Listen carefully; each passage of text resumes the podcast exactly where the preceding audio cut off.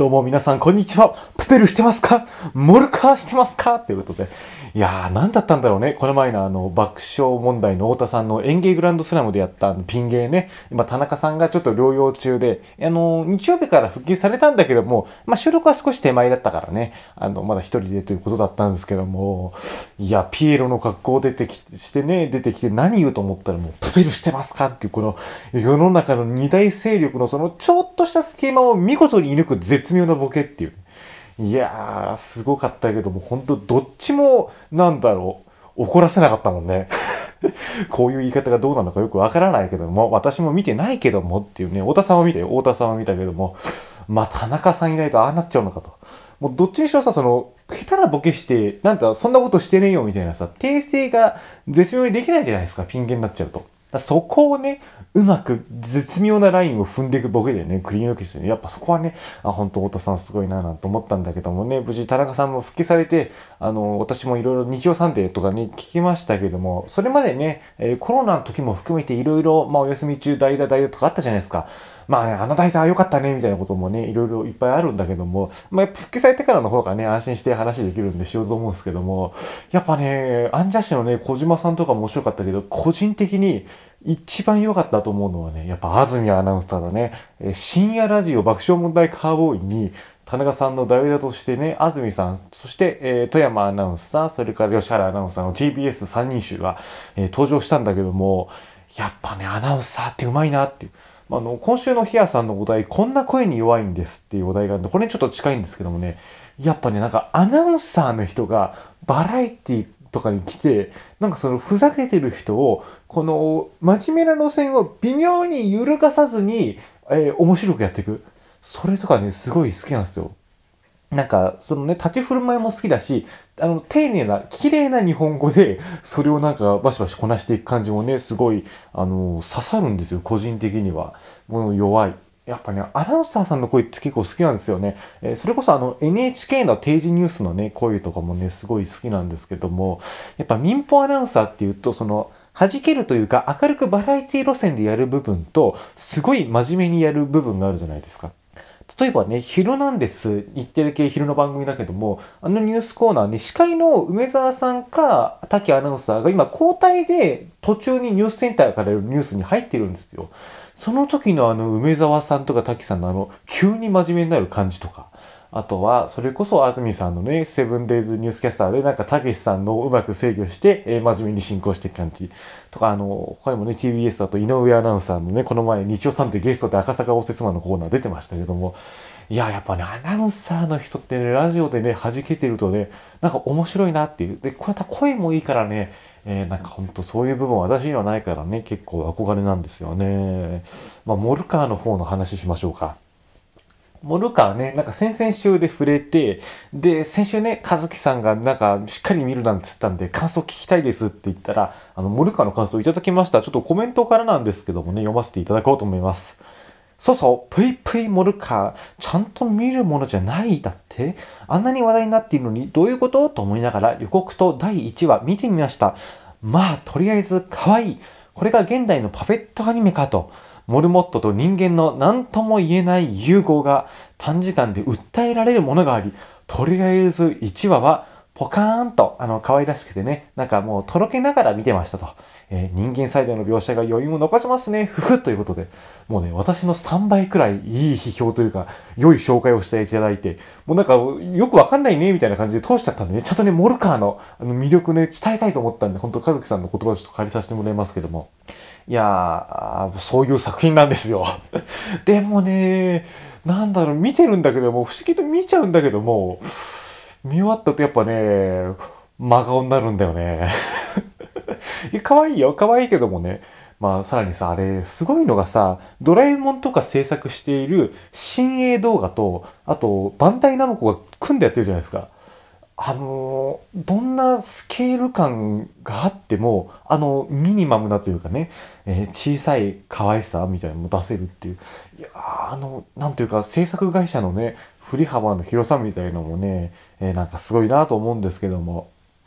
それでは今週も始めていきましょうか。大場刑事ハングアップターミナル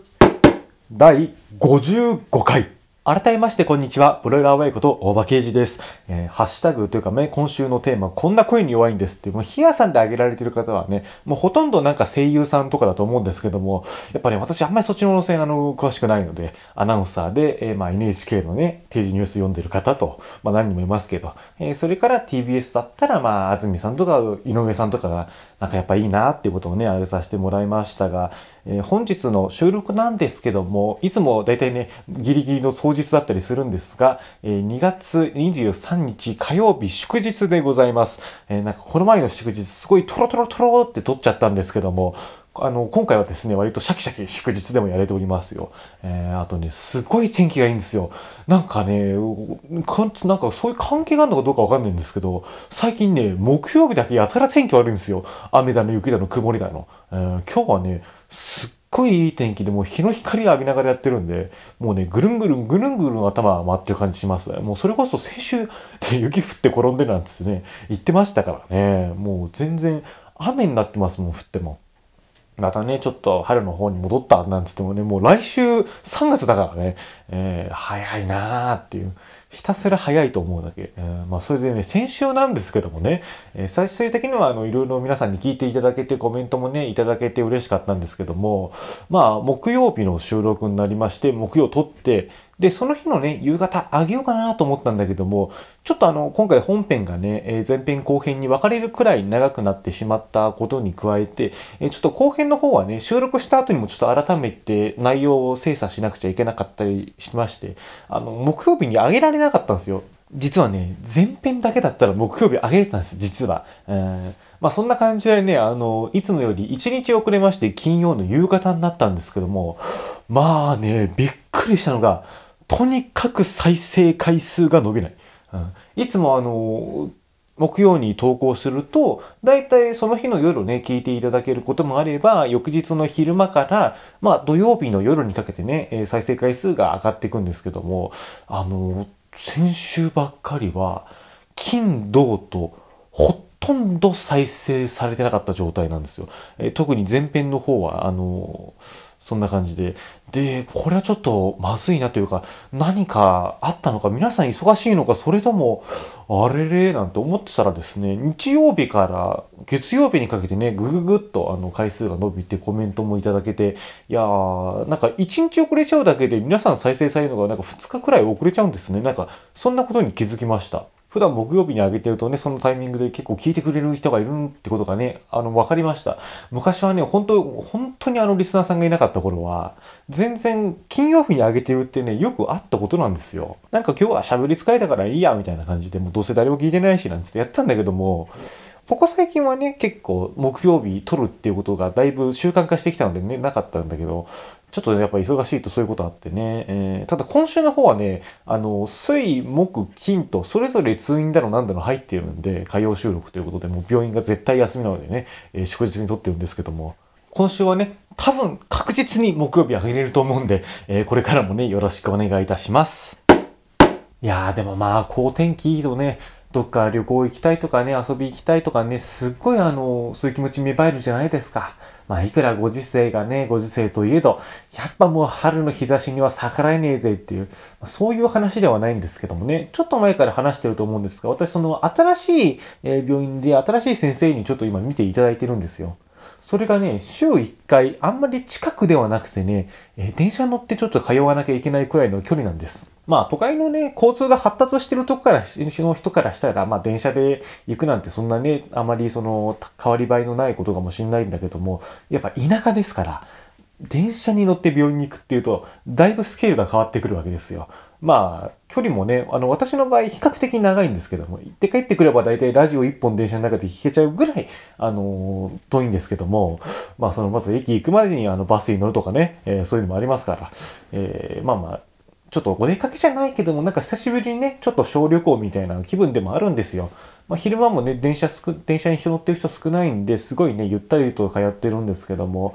久しぶりの電車がすごい楽しいんですよ。まああの、私ね、えすごいね、電車好きなんですよ。電車好きなんで、もういろんな全国にいろんな車両に乗りに行きたいという、えー、願いを持ってるんですけども、まあね、こういう病気の上にご時世重なってるんで、もう全然どこにも行ってないんですよね、ここ最近は。それこそ、もうその、ね、通院に使ってる路線なんて、地元路線ですけども、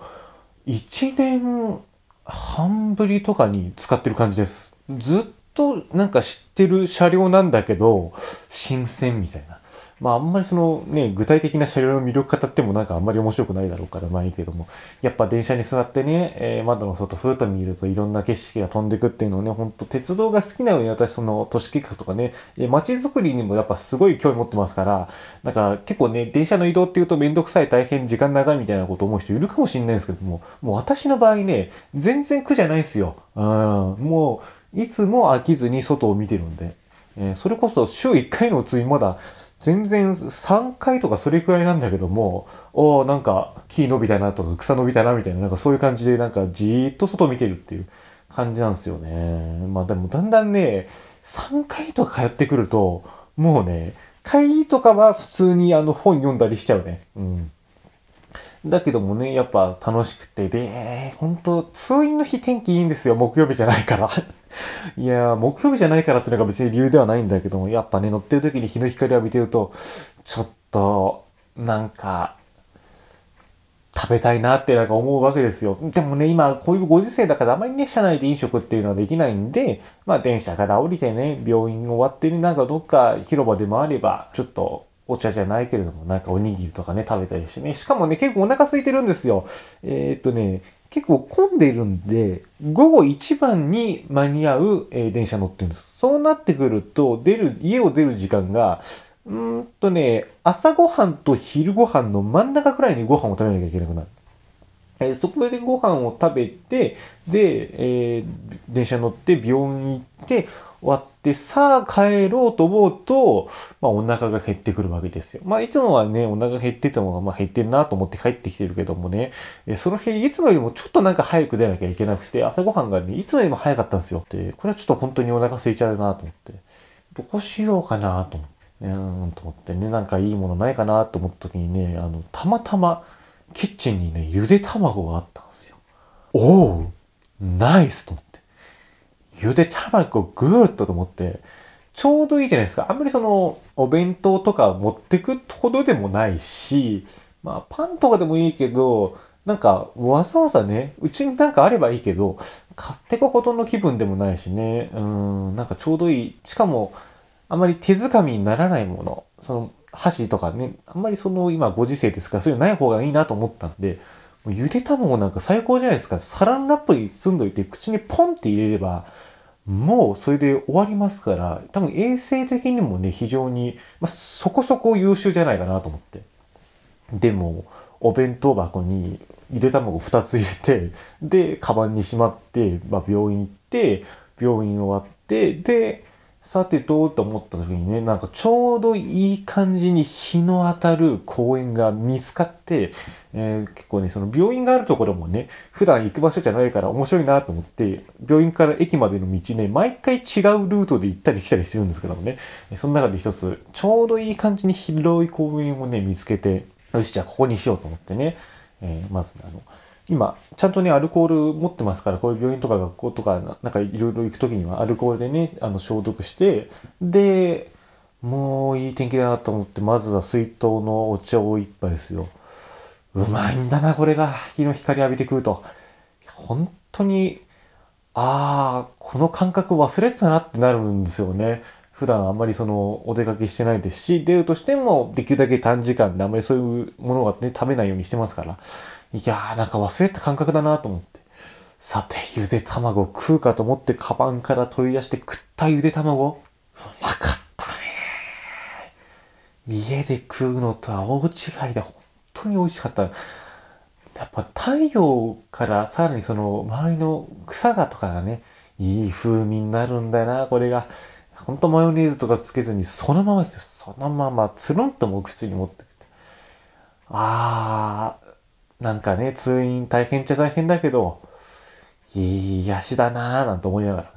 もうゆで卵二つペロンと食べちゃって。で、結局また消毒して電車に乗って帰るみたいなね、そんな感じだったんですけどもね。いやー、いい和む話だよ、本当に。たまにね、ちょっと途中下車してみたりしてね、ああ、そうか、こうなってんのかなんつって。本当もう、久しぶりになんか交通を使ってるっていう。その感覚がね、えー、すごい良かったんですけども、そういうね、えー、なんとなく和むトークを持ってきて、まあ、ちょっとご報告があるんですけどね。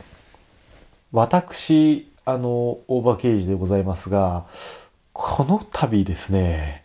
えー、そちらの先生からですね、えー、この5年間持病を持ってまして原因分かって分かってなかったんですけども、初めて、初めてです。えー、手術を進められました。もうね、あの、普通のね、方だったら手術進められるってあまり喜ばしいことではないんですけども、もう私の場合ね、とにかくその、病名がわかんない、病気わかんない、原因がわかんない中で、えー、5年間もやってると、もうね、手術進められるってなかなかの進展なんですよ。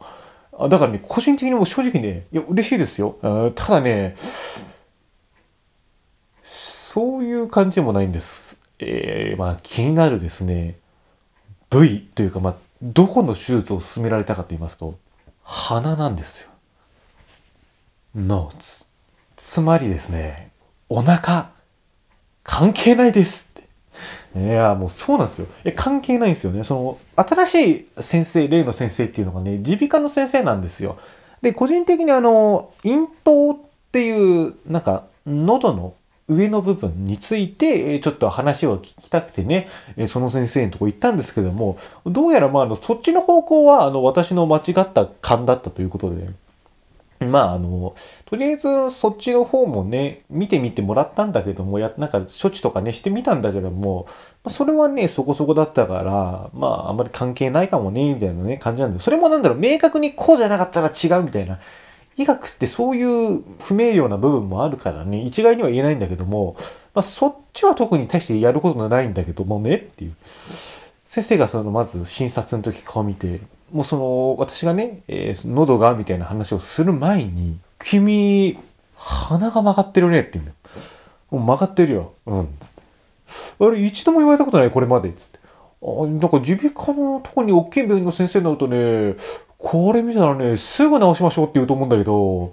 あれ、まあ、本当に言われたことない。曲がってるね、なんつうまあだから、まあ先生もね、へえ、なんて言いながら、なんか鼻に、まあ、カメラってことでもないけど、ちっちゃいその、入り口だけ軽く取れるのね、カメラみたいなんで、カチャカチャってやって、ほら、見てみ、なんつって言うと、もうあの、右の穴があって、左の穴があるじゃないですか。皆さんそうだと思うんだけどね。で、その、右の穴が、広くなっちゃってるって言い方が正しいかどうかわかんないんだけど、なんて言ったの？イメージとしたらね、えー、右の穴を通る鼻くそがですね、汚い話だけど、鼻くそが、えー、ドリフトして出てくるみたいなくらい、ちょっと曲がってるんです。で、左の穴が非常に、えー、狭くなっちゃってるんですよね。うん。でも、その先生もね、とにかくこの左が狭いと。この曲がり方は、私がね、最近見た曲がってる鼻、トップ5に入るよって言うんですよ。この最近っていうのも、まあ多分1年くらいのあの尺だと思うんですよ。もうね、うん、トップレベルで曲がってるって言われたんですよ。今までね、全然そんなことをあの思ってなかったんですけども、とりあえずその先生が、もし本当手術するんだったら、あの、紹介するよっていう。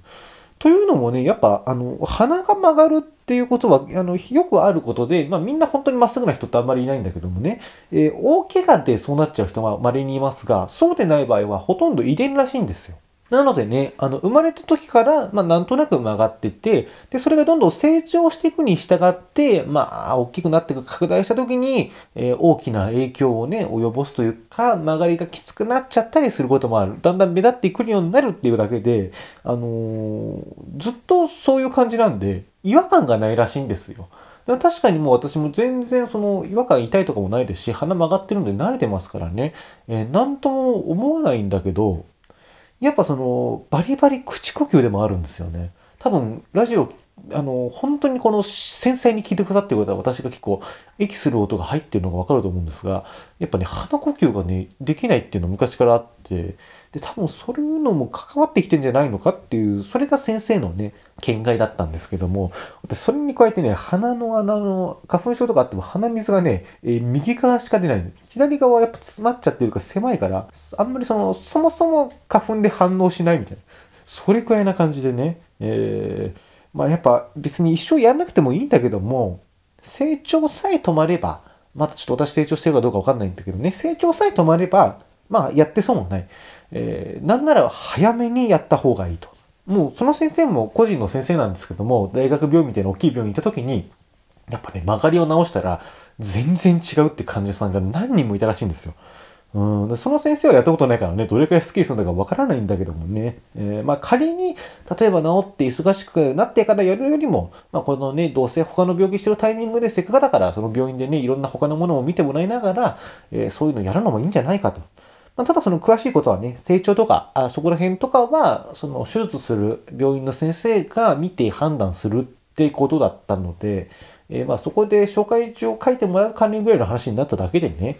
えー、まあ本当に手術するかどうかもわからないし、なんせこのね、ご時世において、鼻が曲がってんの治すなんていうのはもう不要不急中の不要不急ですから、あの、多分すぐはやってもらえないだろうと。やるべきかやらないべきかの判断くらいはとりあえず仰いでみたらどうだみたいな感じで、まあ早くても半年後にできるかどうかだと俺は思うけどね、なんつってね、その先生は言ったんですけども、もう、そういう提案があったわけですよ。ちょっとね、なんかもう、今後ね、続報があったらまたどんどん話していきたいと思うんですけども、とにかくなかなか曲がってるらしくて、そこの病院でね、できるかどうかもわかんない。本当あの、そこの病院でも手がつけられないくらい曲がってたら、もっと大きな病院なんか東京の大病院とかにもしかしたら頼むかもしれないけど、まあ、そこまででもないかなみたいな感じでそんなことは言ったんで、えー、来週一応その手術している病院の先生に見てもらうという予定になっているのでお話できるかもしれませんが、まあなので特にあの、お大事にというか健康に気をつけてみたいな、あの、話ではないんですよね。えー、いやもう、個人的にもね、あの、やっと手術進められたと思ったら鼻が曲がってるって言ったんで、まあ鼻が曲がってるのが馬鹿にできないかもしれないし、やってみたら案外、その、関わってたとかね、泣きにしもあらずですから、まあ、なんとも言えないんだけども、いや、ちょっとあの、花なので別にそんな大層なものじゃないっていう。あの、今収録止めてさっきの鼻の説明聞き直してみたんですけども、ちょっとね、曲がり方の説明がね、あの、うまくできてなかったんで、ちょっと今から補いたいと思うんですけどもね、えー、鼻が曲がってると言いましても、顔面をパッと見た時にぐにゃってなってるわけでもないですし、えー、横側を見た時になんか倒れてるような感じになってるとか、そういう感じではないんです。まあそういう例もあるみたいなんですけども、えー、私はあくまで、まああの、外見はそこそこ普通で、え穴もちゃんと正面を向いているんだけども、この鼻のですね、真ん中のの仕切り板みたいな、まあ軟骨というか骨があるじゃないですか。それがね、ちょっと歪んでいるというか、くの字型に曲がっているみたいな状態なんですよね。えー、だから顔をね、パッと見ても、普通の人にはあんま曲がってるってわからないんです。やっぱそこはちゃんと耳鼻科の先生の、えー、長年の勘みたいのがあるんですよね。ただね、これ難しいのはね、しっかりまだ見てもらってないんですよ。多分、MRI とか CT とかね、立体で撮ってみてね、あの判断するみたいな感じになるんでしょう。まあ、というのもね、顔面からレントゲン取ったら頭蓋骨と鼻の骨が一緒に映っちゃうわけですし、えー、かといって横から撮ったら、それはもうあの、曲がってても、画像としては一つの白い板に見えるんでね、えー、分かりづらいんで、本当にそういう曲がり方してるかどうかわかんないんだけども、まあ多分そんな感じだろうということなんですよね。まあその場合ね、なんかしばらく、まあ1週間から10日入院ってことになるみたいですから、まあ番組もね、一週お休みってことでしょうけども、まあね、それがまだいつになるかわからないし、本当にね、やる必要があるのかどうかっていうこともね、わかんないですからね。まあそんな気にしないでくださいって感じなんだけども。いや、ちょっとね、面白いっていうかね、まあそういう経験もね、えー、できるかもしれない。さて、話は変わりますが、そろそろね、えー、春改編のね、シーズンですよね。まあ、あの、終了番組はポロポロ話出てましたけども、大体、えー、これぐらいの時期になりますと、新番組一覧がね、テレビ局からま発表されるわけです。昨日 TBS から発表がありまして、例えば、まあ、グッドラックの後のラブイットだとか、えー、新しく始まる週刊さんまとマツコだとかね、まあ、そこら辺の発表があったわけじゃないですか。ただそこにちょっとなかった番組が一つあって、えーこれまでね、30年以上地上波でやってた噂の東京マガジンっていうね、番組があるんですよ。関東ローカルで結構いくつか地方がネットしてるみたいな感じなのかな。まあ、どれくらいの方知ってるかわかんないんですけども、司会が森本武郎さんで、えーまあ、なんというか、じいさんのじいさんによるじいさんのための番組みたいな、まあ、高齢者層をターゲットにしたバラエティなんですよね。えーで、まあ結構ね、うちのおじいちゃんも見てたんでね、終わっちゃうってなった時結構びっくりしたんですけども、まあどうやらね、話が2点3点というか、あのー地上波では終わるんだけど、BSTBS でまた4月からやりますってことみたいで、まあ実際には終わらないんだけども、一回地上波の歴史には幕を下ろすと。まあそういうね、発表があったわけですよ。で、その後釜の番組、30年以上続いた番組の次は何なのか。それはまあ、それに注目したんだけども、発表がなかったんですよ。あれ？と思って、なんだろうなと思ったら今朝発表があって、もうびっくりですよ。えー2021年4月から TBS 日曜昼1時の番組は、それスノーマンにやらせてくださいが決定しました。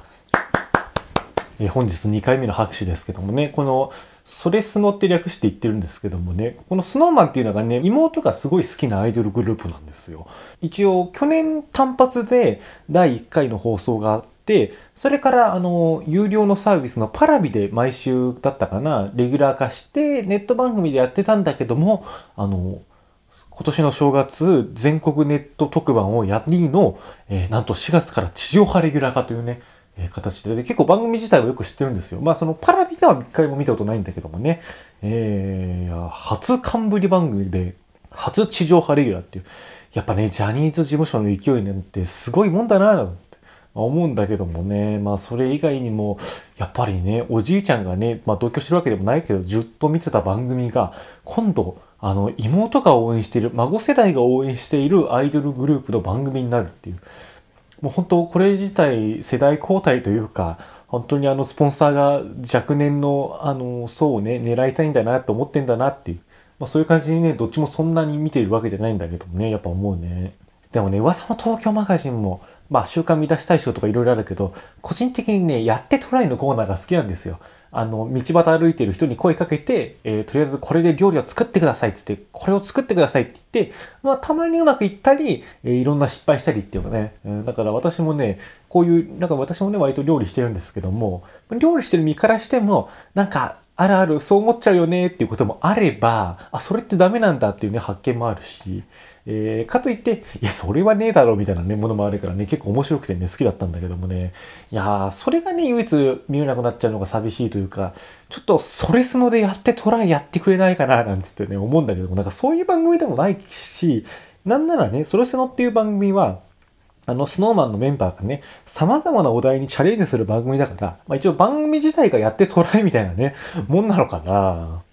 いやー、でもね、楽しみといえば楽しみですけどもね、まあいろいろそういう時代の流れっていう感じなのかどうかもわかんないけども、あの時間にね、ジャニーズでレギュラーをやるんだな。だから、あっこにお任せからのスノーマンっていうね、そういう感じなんでしょうね。あとはね、ラジオの方なんですけども、長寿番組で言えば、走れ歌謡曲っていう、まあ、あの、トラックの日野自動車一社提供で、あの、まあ、主にね、深夜のトラックドライバーさん向けにやってた番組があったんですけども、それも確かに30年くらいだったかな、まあ、その歴史に幕を閉じるってことで、これも結構びっくりしたんだけども、走れ歌謡曲に関しては、全然走れ歌謡曲をネットしてない地域だったけど、やっぱ知ってたもんね。うん、それくらい長寿番組なんだけども、それがこの春終わりになることでさあ、次の番組、例えば日本放送みたいなね、えーお笑いトーク番組になるのか、えー TBS のような若者向け音楽番組になるのか、はたまた、えーまたそういう中高年層に向けた番組になるのかという話がありましたけども、これはね、ちょっと前に発表がありました。えー文化放送はこの春より平日深夜の音楽音楽番組、バイナルミュージック歌謡曲2.0をスタートしますということで、この、どう、バイナルミュージックってどういう言葉なのかなと思ったら、というかね、アナログレコードの音楽を指すと。えー今、このその良さが見直されて、アメリカではとにかく今レコードが人気。韓国の BTS もレコードをリリースしてると。まあ、そんな賑わっている、えーバイナルレコード界隈では、えー日本の歌謡曲もやはり主要ジャンルの一つとしてあると。古き良きものを新しく見せる。それでいろんな世代に伝わる番組を作ろうという、どうやらそういう流れになったらしいんですよ。もうそこでもう私はさ、あの、古いね、歌謡曲。えー、まあ、歌謡曲、昭和歌謡っていうとさ、すごいなんか聖子ちゃんとかとも一緒になっちゃうから分けるんだけども、あっちはね、昭和ポップスとして、えー、いわゆる戦前戦中戦後歌謡が好きな私からしたら、文化放送が深夜に若者にも向けつつ、あの、レコードの番組をやるってなったらさ、まず期待しちゃうじゃないですか。そっちの時代も、なんか発掘してんのかなと思って、読んでったらですね、どうやらですね、この番組でですね、主に流すのはですね、シティポップだそうです。はい。1970年から80年代にかけて、えー、まあ日本の音楽シーンで海外の様々な音楽に影響を受けた、より洗練されたポップなサウンドということで、いやー、そっちじゃないんだなーっていうね。70年から80年なんか全然最近だもんね。うん、だからね、個人的にやっぱすごい期待したんだけども、おレコード来るか来るかと思ったら、別に CD でも出してるじゃんって。それくらいの年代の曲ということでね。まあ、それはそれでまた聞く人がいるんでしょうけどもね。いや、でもちょっとここにね、文化放送では大量のレコードを資産として有しておりっていうと、やっぱね、放送局に眠っているそういう戦前戦中戦後歌謡でね、いや、面白い番組作ってほしいなと思っちゃうけどもね、私からしたらね、もうそれこそもう、私がやりたいくらいだけどもね。えー、まあそんないろいろ春海編情報入ってまいりますが、なんかね、他にも注目事項あったらね、あとあるかな。午後生が終わっちゃうんだね、ついにって。ついに生きの根が途絶えたか、みたいな。えー、そういうのもあるけどもね、今一番うちで見てるのはやっぱりあの、花子とアンを見てますから、えー、花子とアンを楽しみにしてますからね。いや、そしたらさ、あの、花子とはね、主演が吉高由里子さんで、で、あの、白鳥薫子様っていう役名で、えー、ハリセンボンの近藤春菜さんが出てくるんですよ。まあ、春菜って呼びますけど、ここからはね。えー、そのね、吉高さんと春菜が先輩後輩だったんだけども、まあね、これ名士の価値観で言うと、えー、先輩の、そのね、白鳥薫子様こと春菜が、あの、結婚に行き遅れて、結局どこにもなんかお嫁に行けそうになくて、そのね、えー、女学校で、事務員というか職員として今の風を切って歩いてるらしいんですよ。で、あの、ある時ね、武道酒事件というのがありまして、その主人公のね、吉高由里子さん演じる花子がいるんですけども、花子が怪しげな転入生にお酒を飲まされてしまって、それで、あの、大目玉を食らって、ちょっとすごい騒動になって、で、まず、その中の一つの解決方法として、とりあえず学校で飲酒は禁止なのでということで、えー、白鳥薫子様が、あのー、その転入生の部屋からワインを募集するシーンがあるんですよ。それ見た後に、あの、テレビなんとなく見てたら、吉高由里子さんのあの、ハイボールの宣伝で、なんとですよ、このタイミングで、ハリセンボンの近藤春菜さんが出てきて、ハイボールで乾杯してグハーってやってるっていう、もうね、あのどうしちゃったんでしょうみたいなね、映像がね、流れてね、結構びっくりしちゃったんだけどもね。はい。それ以外にですね、あとあるかな。あ、そうそう。番組のですね、えー、大場刑事ハングアップターミナルのツイッターアカウントをね、作成することになりました。えー、結構ね、ヒアとかで繋がってる方は、まあ、例えばヒアのフォローとかツイッターのフォローとかね、いろいろあるんだけども、あのー、そっちじゃなくて、ポッドキャスト界隈の方にね、この番組やっぱ広げていきたいなと思った時に、えー、交流ってのってやっぱりね、ツイッターらしいんですよね。ただね、私のツイッターっていうのが、まあ、都市計画まちづくり関連、そして昭和歌謡、まあ戦前戦中戦後歌謡界隈、それとラジオ界隈の3つでそれなりのあの、今バランスで、えー、やってるんだけども、それをやろうと思うと、明らかにその、ラジオの比率がね、高くなりすぎちゃうんですよ。ちょっとそっちが埋もれていっちゃうので、そっちはね、ちゃんとラジオはラジオで分けた方がいいくらいの規模かなと思って、えー、今回ちょっとそういうことにさせていただきました。えー、なのでね、その引き続き、あの、個人間の交流というのはそっちのアカウント、今使ってるオーバーケージのアカウントでやってるので、えー、そのままでいいんですけども、一応そっちの方も、あの、新しくね、始めていきたいと思ってます。ということで、えー、またね、皆さんのとこフォローしていただくかもしれませんけどね、一応今のところフォローしていただいていれば、まあ、どちらでもいいですから、えー、まあ、これが放送される頃にはね、どこまで進んでるかな、作業。うん、結構ね、プロフィールとか書くのすっごい悩んじゃうんだよね。なんかいろんな人の参考にしたりとかね。これがなかなかもう進まないんだな。この番組配信される頃にまだ何もしてない可能性もありますからね。えわかんないですけども、ちょっとそういう方向でやらせていただこうと思っております。えー、そういえばね、だんだん医療従事者を中心にワクチン接種がね、始まってまいりましたけどもね、まあ、ワクチン動向でもないですし、ワクチン打ってもらえるってなったらさ、すっごいまあ一応ありがたいことではあるんだよね。ちゃんと税金でやっていただけることだから。でもさ、これほんと個人的な話よ。個人的な話なんだけど、私ね、超注射が苦手なのよ。うん、本当に注射が苦手。本当こんな病気になると思わなかったもん。なんかすごい注射に接する機会そこそこあるんだけど、それでもやっぱ注射が苦手なのよ。そんな人間が最近のね、ニュース見てると、とにかくもうバカすかバカすか人の腕に針を刺している映像が流れてるわけですよ。その、そのあんまり注射が得意でない私からしたらですね、えー、あまりその、見たい映像ではない。本当にワクチン自体の本当にありがたいし、いや、あの、それは分かってるんですよ。それは分かってるんだけども、なんか、そんな、そんな針でぶっ刺す映像を見なくてもいいじゃないみたいな、えー、気持ちで今、日々おります。はい。えー、まあまあ、でもね、え、まあ、ワクチンは後ろ向きなことではないですから、まあいろいろありますけどもね、まあ我々、我々に回ってくるまでにはまだ時間がありますから、それまでに映像もね、慣れるとから。でも本当まさか、ないでいいんでしょうね、あんなに針ぶっ刺してる映像を見るのね。もうこうでもなければね、多分今一生で一番人の手に針刺してる映像を見てんじゃないかな。まあ看護婦さんとかもさ、実際には見てるけど、まあテレビ見てるかどうかわかんないけど、映像として見るってやっぱり異常な数だと思うけどね。ということで、えー、今回の大場記事、ハングアップターミナルはですね、えー、なんとなく鼻の話してね、終わりました。えー、へそ曲がりでも鼻つまみでもありませんね。鼻曲がりでございます。えー、ということでね、えー、この辺で今週もそろそろ失礼させていただこうと思います。以上、ここまでのお相手は、おばけいちでした。それでは皆さん、バイバイ。